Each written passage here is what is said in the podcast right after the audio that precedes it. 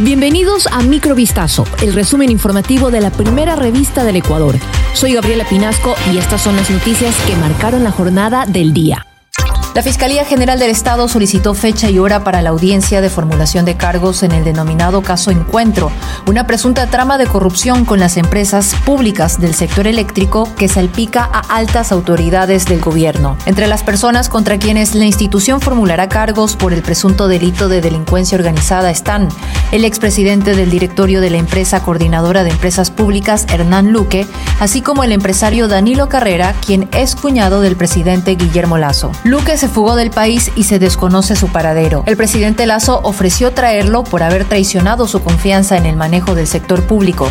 Mientras tanto, Carrera está en el país y en reiteradas ocasiones ha emitido comunicados expresando su inocencia en la investigación que lleva a cabo la Fiscalía. Este miércoles 25 de octubre, la institución anunció la continuación del proceso tras la recopilación de elementos de convicción durante la investigación previa y basada en la Constitución y la ley. El concejal Charbel Rowana fue asesinado bajo la modalidad de sicariato cerca de una iglesia de la parroquia Virgen de Fátima del cantón Yaguachi, ubicado en la provincia del Guayas.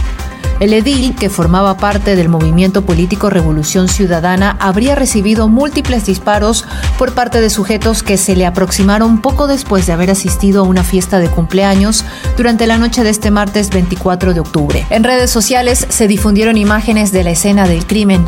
Además, por medio de estas plataformas se pronunciaron figuras de la política para condenar el hecho y exigir justicia, entre ellas la prefecta del Guayas y también militante de Revolución Ciudadana, Marcela Aguiñaga. Rowana era ex esposo de la alcaldesa de Yaguachi, Viviana Olivares, con quien tenía un hijo.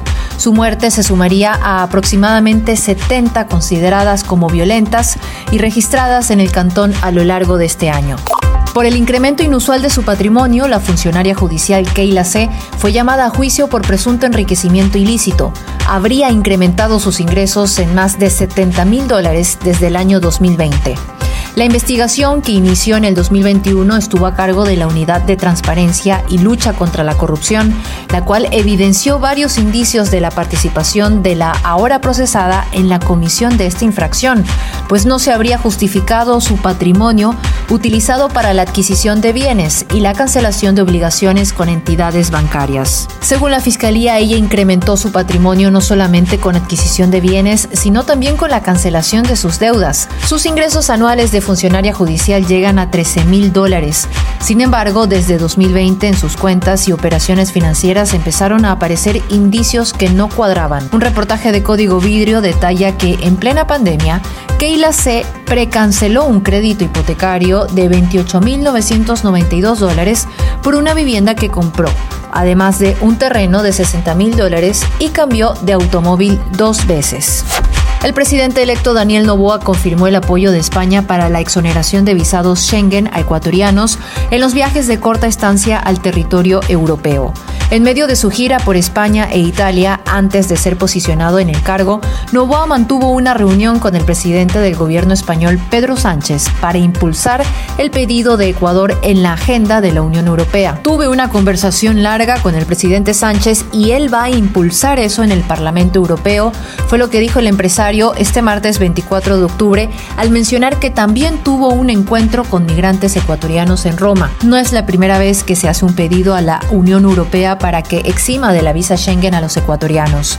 En septiembre pasado, el presidente Guillermo Lazo anunció que Pedro Sánchez, quien también ejerce como titular del Consejo de la Unión Europea, pondría en la agenda de las instituciones europeas esta demanda ecuatoriana el derretimiento de glaciares, el calor insoportable, pero también la crisis de las aseguradoras y de la basura espacial. A un mes de la COP28, un informe de la Universidad de Naciones Unidas advierte sobre seis amenazas que podrían acabar con sistemas esenciales para la vida humana. El punto de inflexión climático es un umbral que si se traspasa lleva a cambios significativos o irreversibles en el sistema.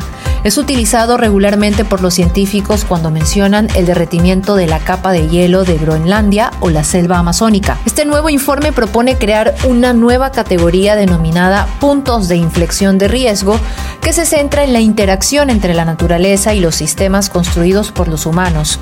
Por ejemplo, el sistema de suministro de agua y el de alimentos. Conozca más detalles en vistazo.com.